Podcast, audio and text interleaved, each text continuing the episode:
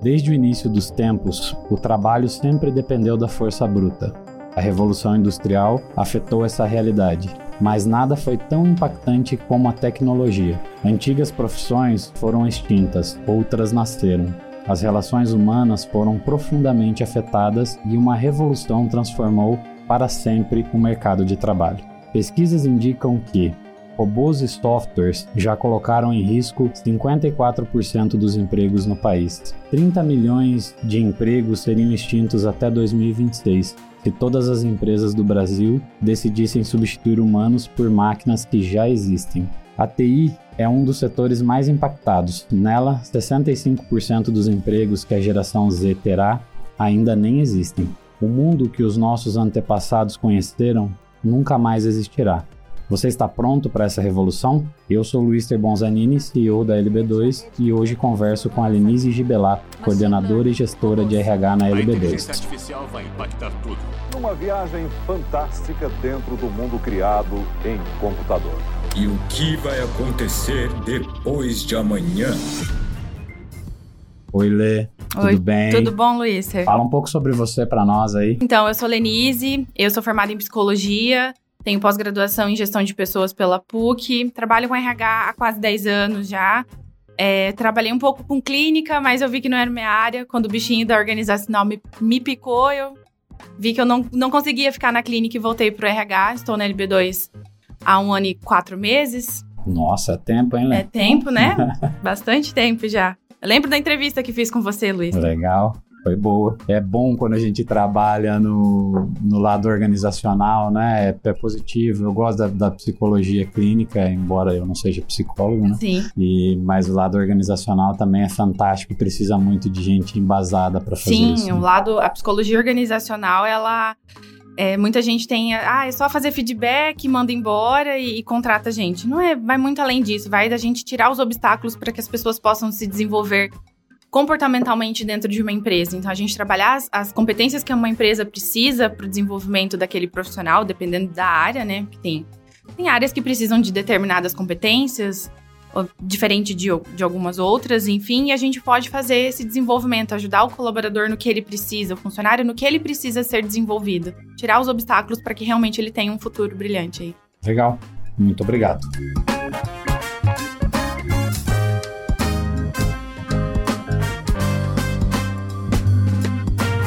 Essa terceira temporada do nosso podcast, Depois de Amanhã, ela vai ser um pouquinho diferente das temporadas habituais. A gente não vai focar tanto em tecnologia. Uhum. Foi feita uma votação no LinkedIn e para essa temporada ganhou as profissões do futuro. Então a gente vai fazer alguns episódios voltados sobre isso. E é por isso que você está aí hoje abrindo esse podcast. Legal, vamos lá. E eu vou fazer a primeira pergunta então, Lé. Segundo uma previsão do Fórum Econômico Mundial, 65% das profissões que serão exercidas pelas crianças que estão iniciando a vida escolar agora ainda nem existem. Como é hoje e como será no futuro o mercado de trabalho para esses profissionais? Legal. É importante a gente citar, né, como você já mesmo introduziu, que a tecnologia ela está em alta no mercado de trabalho. Quem não se atualiza, quem não está em, com afinidade com a tecnologia, safadado a perder o seu emprego, né? Como diz ali, as profissões ainda nem existem. Então, se você não se atualizar, se você não, se você não entrar nesse mercado de tecnologia, você não, não precisa necessariamente atuar com tecnologia, mas é importante que você a conheça.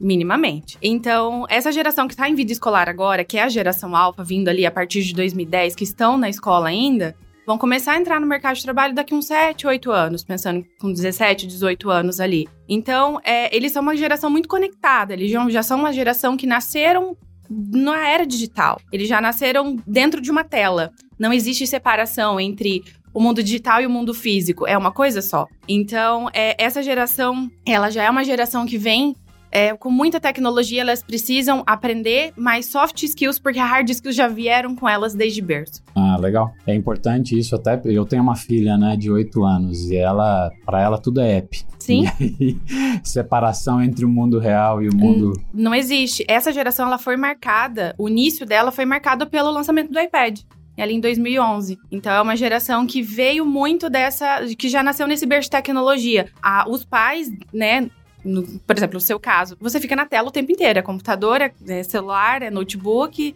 enfim, é a tela o tempo inteiro. Então, para eles não existe essa diferenciação mesmo. Com certeza.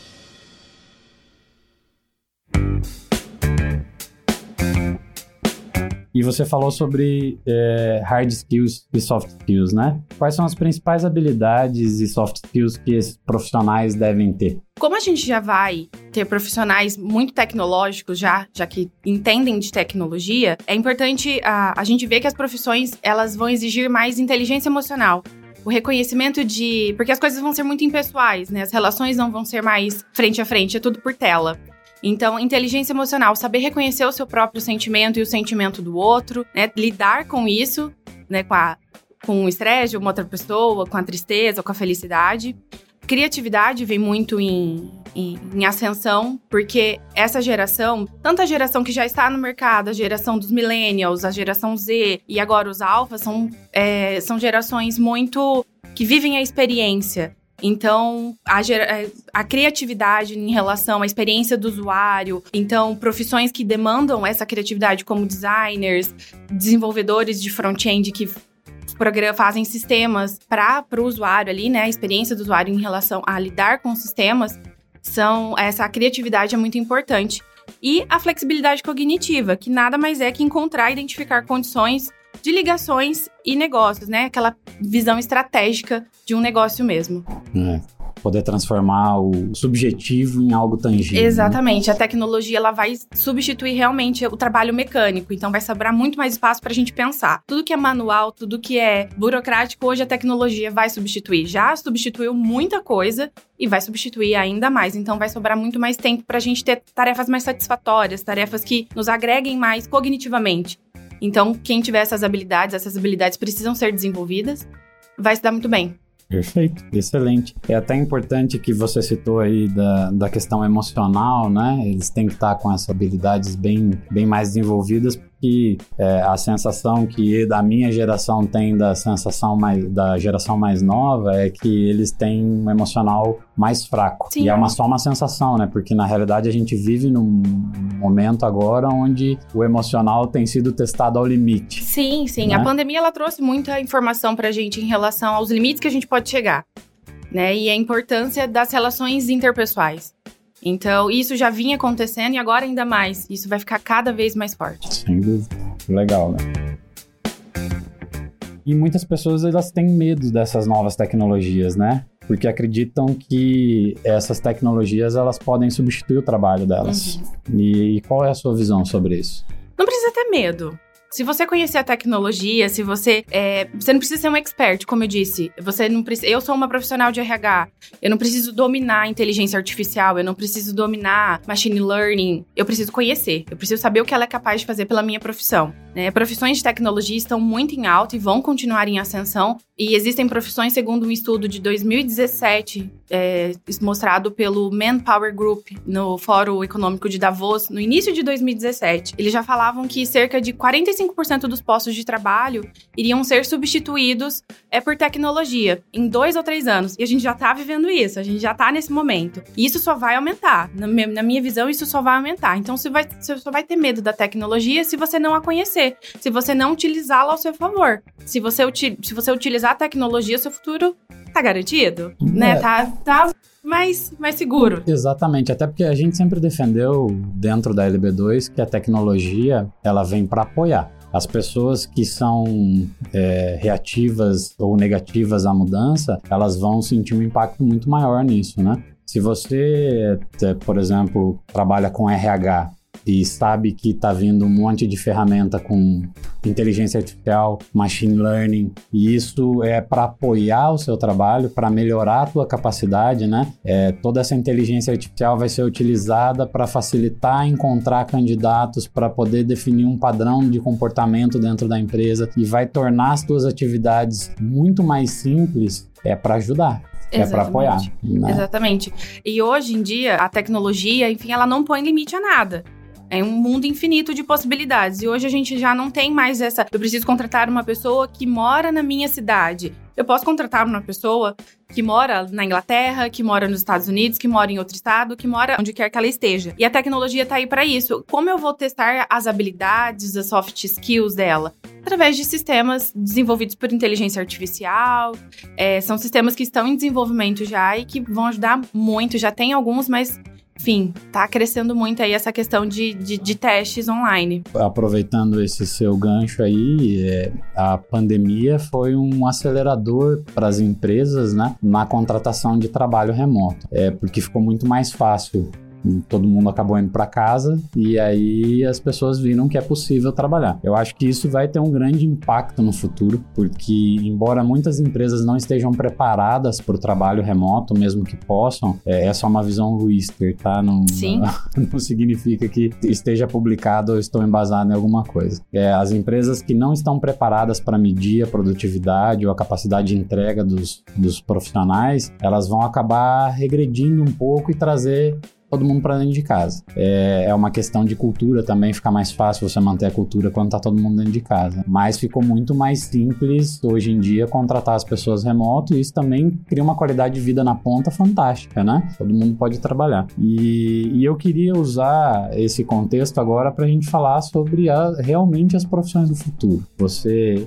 tem uma lista mágica de quais são as profissões que vão acontecer daqui para frente? Então, é, existem algumas profissões que, com, a, com as informações que estão surgindo, com as tecnologias, com o aperfeiçoamento das tecnologias, elas estão começando a pipocar por aí. Uma delas que eu achei muito incrível que eu vi é a de fact-checking. É uma, é uma pessoa especializada em checar dados, checar informações. Então, são geralmente jornalistas ou profissionais da tecnologia que checam informações se não é uma fake news. Para você poder publicar, para você poder utilizar aquela informação no seu trabalho.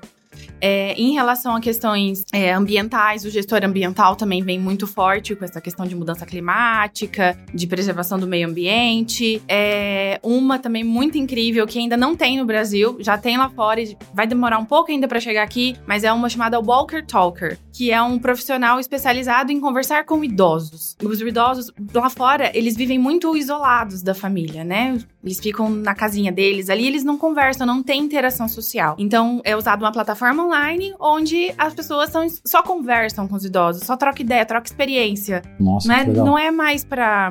Não é terapêutico, é só conversa, só, pro, só pra fazer companhia. Acredito que pro idoso é terapêutico. É, mas... para idoso é terapêutico, mas não é uma- um profissional especializado, não é um psicólogo. Exato. Pode ser, mas não necessariamente. Corredor de IA, analistas de Big Data, é, vem muito forte. Profissionais de saúde mental, psicólogos, psiquiatras, por conta desse isolamento, né? A gente falou dos idosos, mas os jovens também. Estar, a gente está isolado, mas não significa que a gente tem que estar isolado socialmente. Então, esses profissionais, até por conta das soft skills que nós precisamos desenvolver, como inteligência emocional, né? A criatividade, a flexibilidade cognitiva que a gente citou, é muito importante esse desenvolvimento pessoal. Então, psicólogo, psiquiatra, profissionais de saúde mental vão estar muito em alta nas profissões do futuro. Perfeito. Excelente.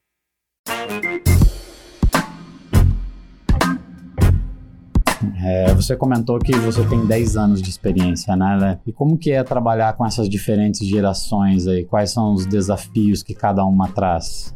É muito legal a gente ver as diferenças realmente com o passar, quanto, quanto mais velho o candidato, mais, mais experiente ele é, as diferenças de comportamento mesmo, as as diferentes competências que eles têm.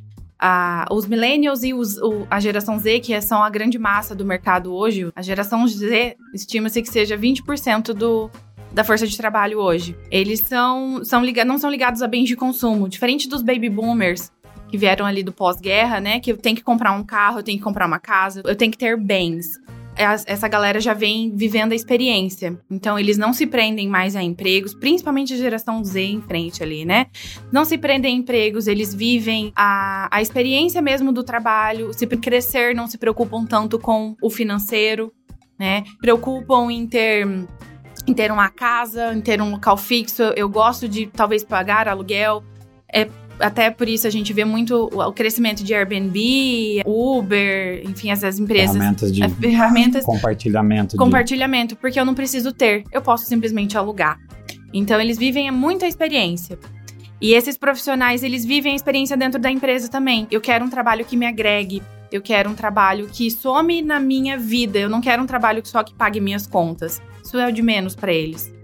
Então, é, é, muito diferente a gente ver, um, pegar uma, uma pessoa que tá lá do começo dos anos 80, que é o começo dos millennials, de uma pessoa agora que nasceu em 2000, 2001. São, você vê que a galera, essa, essa geração mais nova, eles são muito mais engajados, são muito mais ativos, são muito mais, não vou dizer espertos, mas assim, muito mais ligados, vamos usar uma gíria idosa, né? Antenados. Eles são muito mais é, conectados com tudo. Diferente um pouco do pessoal mais velho, que, assim, às vezes tem uma resistência um pouco maior com tecnologia, ou ainda insistem em fazer uma tabela, talvez no Excel, que um sistema faria automaticamente. Então, a, a, diferença na entrevista ou na, a gente perceber as diferenças de comportamento deles é, é principalmente o entusiasmo de fazer diferente, de fazer de uma outra forma. E essa galera a gente precisa, às vezes a gente precisa segurar como a gente diz muito lá na LB2, é melhor segurar um louco do que arrastar um morto. Sem dúvida, é bem por aí. E na LB2, com todas essas tecnologias de inovação, o que, que a gente está fazendo no RH lá? A gente está desenvolvendo um sistema com inteligência artificial para recrutamento remoto, justamente para encurtar esse processo. Porque em, o departamento pessoal ainda é muito burocrático. Infelizmente, ele ainda toma muito tempo da gente, mas a gente pode economizar tempo em outros lugares. Né? A gente aplicava muito teste psicológico, a gente ainda aplica alguns, e ele toma tempo e exige que nós a gente esteja de frente um com o outro. A gente usando a inteligência artificial, a gente consegue mapear essas características comportamentais e eu posso mandar o link para qualquer pessoa no mundo. Então eu consigo um, um, relatório de análise comportamental de alguém sem precisar estar ali com ela frente a frente. Né? Depois eu faço a entrevista. Se ela apresentar as características, as competências que eu busco, aí eu sigo para uma entrevista presencial que vai ser muito mais assertiva e vai levar muito menos tempo. Quem não tiver aquelas características, eu posso guardar para uma segunda oportunidade ou, enfim, eliminar do processo seletivo. Legal, muito bom eu quero aproveitar e fazer um adendo aí ao, ao, ao, que você falou sobre o desenvolvimento de software. A LB2 sempre embasa os desenvolvimentos em inteligência artificial com o Watson, né, da IBM. É, por que, que a gente faz isso? Porque o Watson hoje é a inteligência artificial mais cognitiva que tem, né? Ele consegue analisar a pessoa sem ter um, um viés de teste de personalidade. Teste co viés cognitivo, né? É, exatamente. Então a pessoa naturalmente ela consegue é, estar mais ela sendo mais ela mesma, sem estar tá sendo avaliada por um psicólogo, alguém olhando, o ambiente não vai interferir nisso e ela consegue responder as questões e o Watson analisar isso de forma cognitiva e trazer um resultado muito mais interessante para nós, né? É, é isso. Eu gostaria de agradecer a sua presença aqui hoje Muito no nosso obrigada. episódio do podcast. Eu fiquei honrada de participar. Opa, e é sempre assim. Espero que nos próximos a gente consiga trazer novamente, Lé.